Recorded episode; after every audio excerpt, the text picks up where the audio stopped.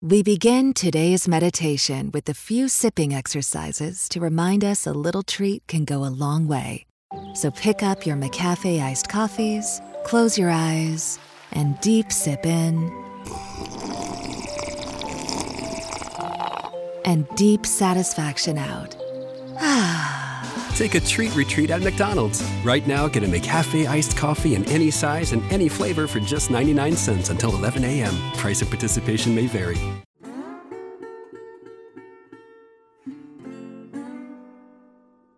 Esta es la decimosegunda sesión del curso Derecho Constitucional 2 de la Universidad Alberto Hurtado. En esta sesión vamos a analizar un artículo del profesor Ricardo Guastini titulado Derechos implícitos. El autor comienza señalando que la expresión derecho subjetivo hace referencia al contenido de una norma, a aquello que la norma confiere, de tal modo que la expresión derecho implícito hace referencia al contenido de una norma implícita. La expresión norma implícita es usada en el lenguaje jurídico para designar de manera general o indistinta a una clase de normas no expresadas, es decir, a aquellas normas que carecen de formulación en los textos normativos o, dicho de otra manera, a aquellas normas que no pueden ser reconducidas a disposiciones normativas individualizadas o individualizables. Por oposición, la expresión norma explícita hace referencia a aquellas normas que sí pueden ser reconducidas a disposiciones normativas individualizadas o individualizables. Y la expresión derecho explícito hace referencia al contenido de una norma explícita. Por definición, una norma no expresa, una norma implícita, no es el resultado de un acto de autoridad, de un acto del legislador, sino que es el resultado de un ejercicio de construcción jurídica, es decir, es el fruto de un razonamiento jurídico desarrollado por los intérpretes, típicamente los dogmáticos y los jueces. Ahora bien, el razonamiento jurídico que construye normas implícitas debe ser cuidadosamente caracterizado. Aquí Guastini distingue dos tipos de razonamientos que permiten construir normas implícitas. Por un lado, razonamientos que poseen inferencias lógicamente válidas y cuyas premisas son todas normas expresas, y por otro lado, razonamientos que carecen de una de estas dos propiedades o de ambas propiedades. Es decir, razonamientos que no son inferencias lógicamente válidas o contienen premisas que son normas no expresas. Para ejemplificar el primer tipo de razonamiento, Guastini toma un par de normas de la Constitución italiana. En ese par de normas se dispone que los actos con fuerza de ley del presidente de la República deban ser refrendados por el presidente del Consejo de Ministros, y en otra norma se atribuye fuerza de ley a los así llamados decretos leyes. Lo que se sigue de la combinación de estas dos normas es que los decretos ley deben ser refrendados por el presidente del Consejo de Ministros. En este caso, todas las normas que componen el razonamiento son normas expresas o explícitas de la Constitución italiana. Para ejemplificar el segundo tipo de razonamiento, Guastini también toma un ejemplo de la Constitución italiana. nos dice que hay una norma expresa que señala que el gobierno, el poder ejecutivo, debe contar con la confianza de la Cámara. Entonces, la Constitución ha instituido una forma de gobierno parlamentario. Se asume que en el gobierno parlamentario el jefe de Estado no tiene funciones de conducción política, sino que el jefe de Estado cumple un rol de garantía de la Constitución. Esto naturalmente es una premisa que se deriva del modelo de funcionamiento llamado gobierno parlamentario.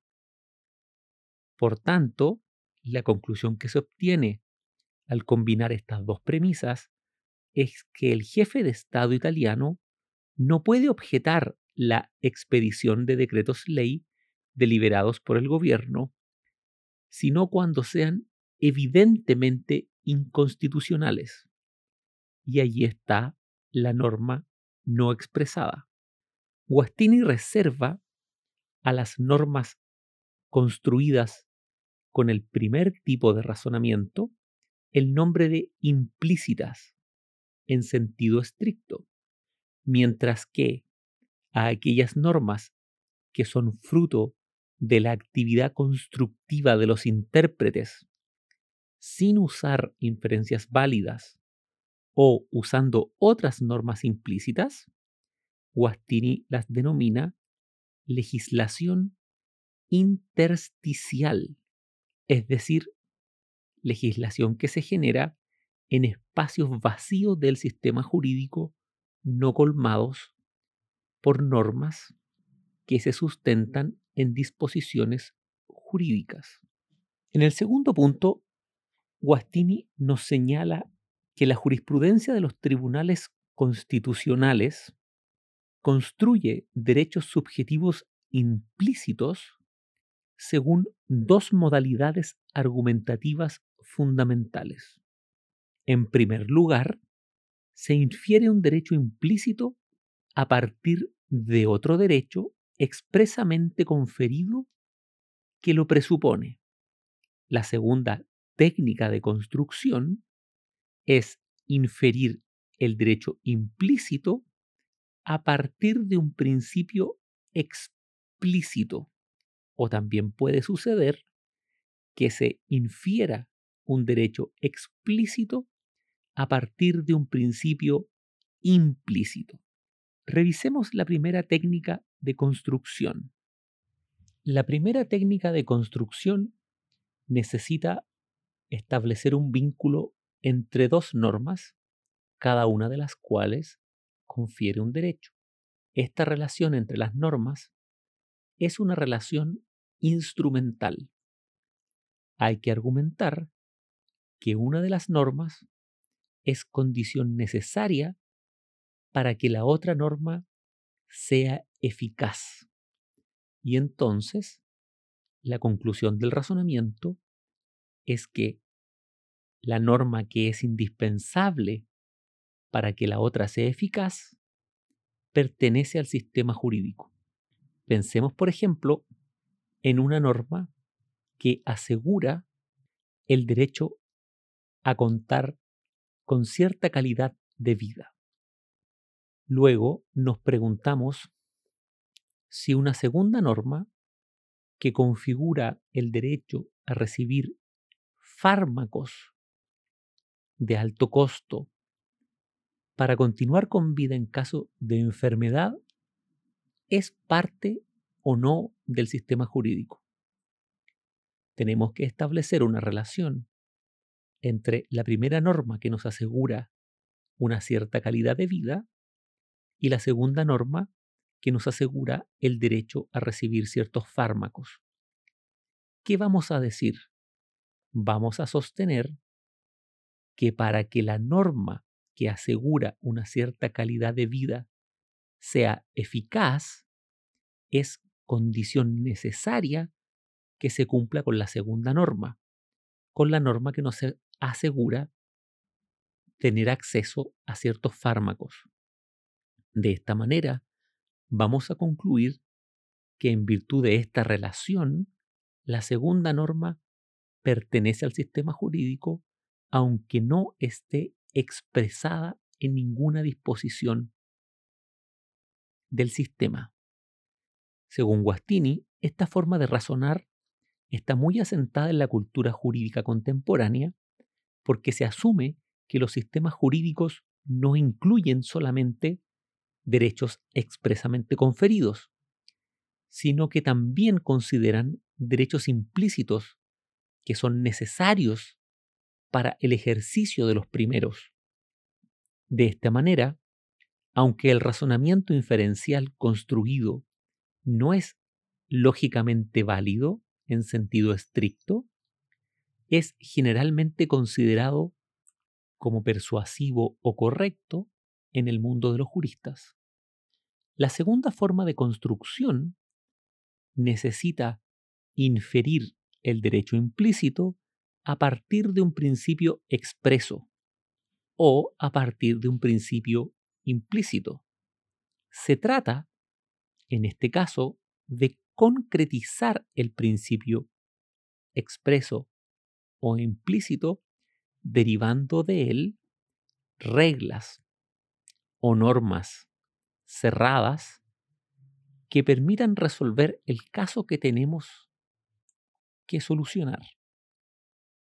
En este punto, Guastini insiste en su idea de que los principios jurídicos no son idóneos para funcionar como la premisa mayor de un silogismo judicial.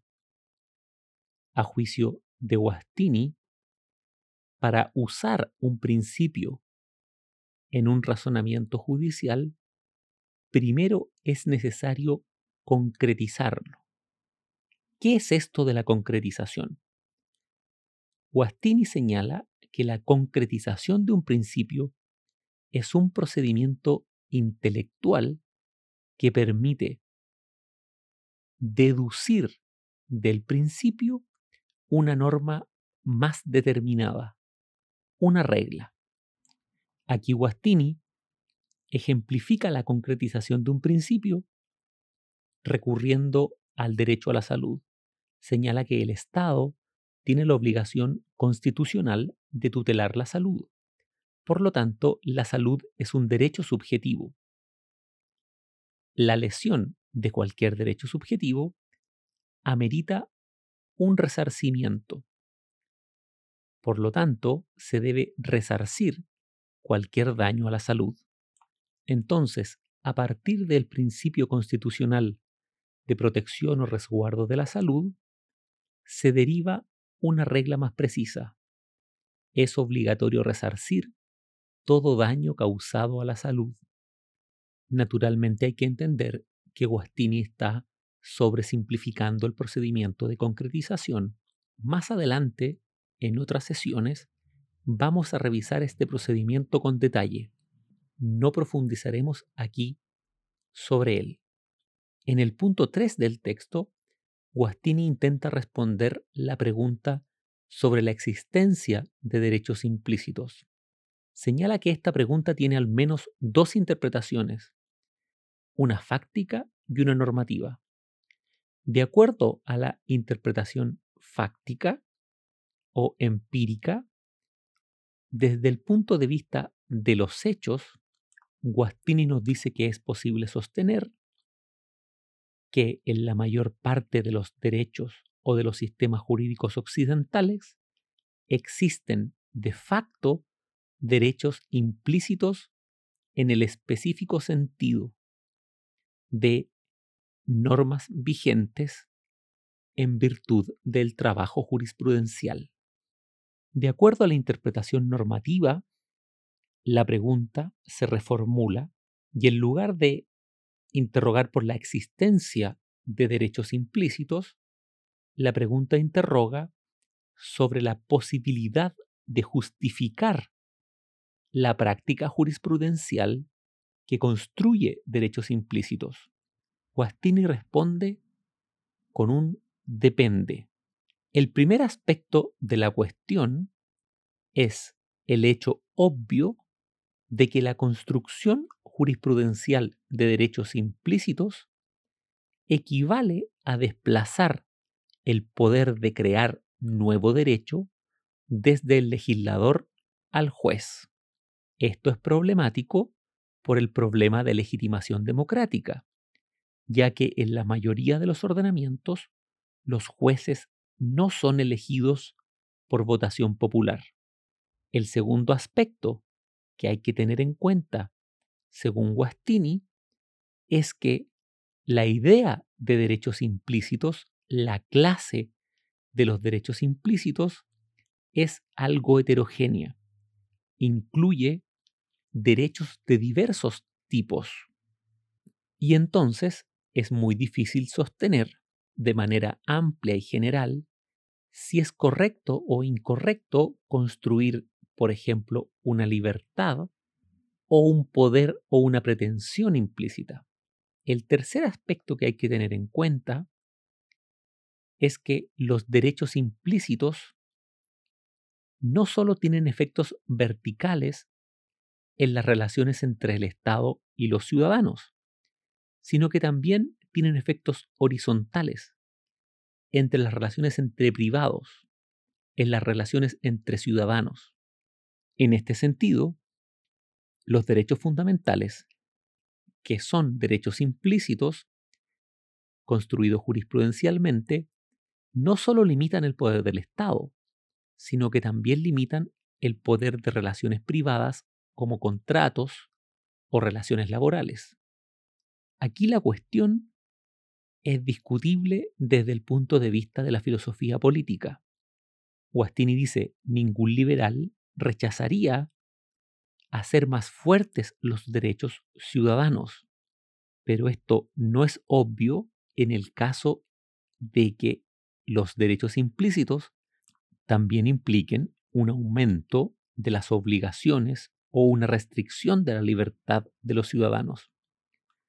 Finalmente, un cuarto aspecto a tener en cuenta es que los derechos implícitos tienden a entrar en conflicto con los derechos explícitos. Naturalmente, este conflicto entre un derecho implícito y un derecho explícito puede ser reconstruido como un conflicto entre principios. Guastini dice que prima facie en el conflicto es posible que prevalezca el derecho explícito, pero no es pacífico en la literatura que un derecho explícito deba ser desplazado por un derecho implícito de fuente jurisprudencial. Hemos terminado la revisión del texto Derechos implícitos del profesor Ricardo Guastini. Te recuerdo que esta sesión y todas las otras sesiones de este curso están disponibles en el canvas de la asignatura. Además, esta sesión y todas las anteriores puedes descargarlas como episodios de un podcast en www.spreaker.com. No te olvides que nos juntamos una vez por semana en la plataforma Zoom, donde resolvemos tus dudas y preguntas. Sin mucho más que decir, me despido. Espero que estés bien. Cuídate. Quédate en casa. Respeta la cuarentena. Es un acto de solidaridad. Ojalá nos podamos ver pronto. Te dejo un abrazo. Chau, chau, chau, chau, chau, chau, chau, chau.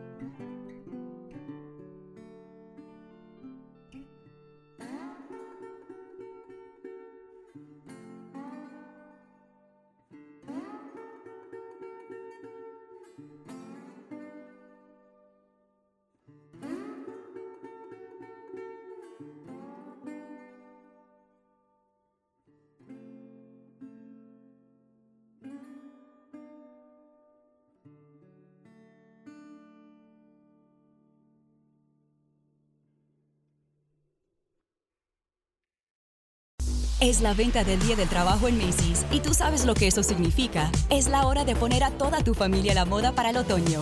Usa tu cupón o tarjeta Macy's y obtén un 20% menos extra de las ya increíbles ofertas, como un 25 a 40% menos en jeans de diseñador que usarás toda la temporada y un 25 a 50% menos en moda para niños y bebés.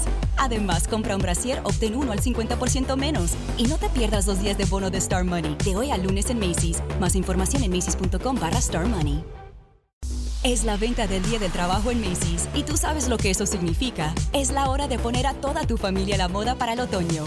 Usa tu cupón o tarjeta Macy's y obtén un 20% menos extra de las ya increíbles ofertas, como un 25 a 40% menos en jeans de diseñador que usarás toda la temporada y un 25 a 50% menos en moda para niños y bebés.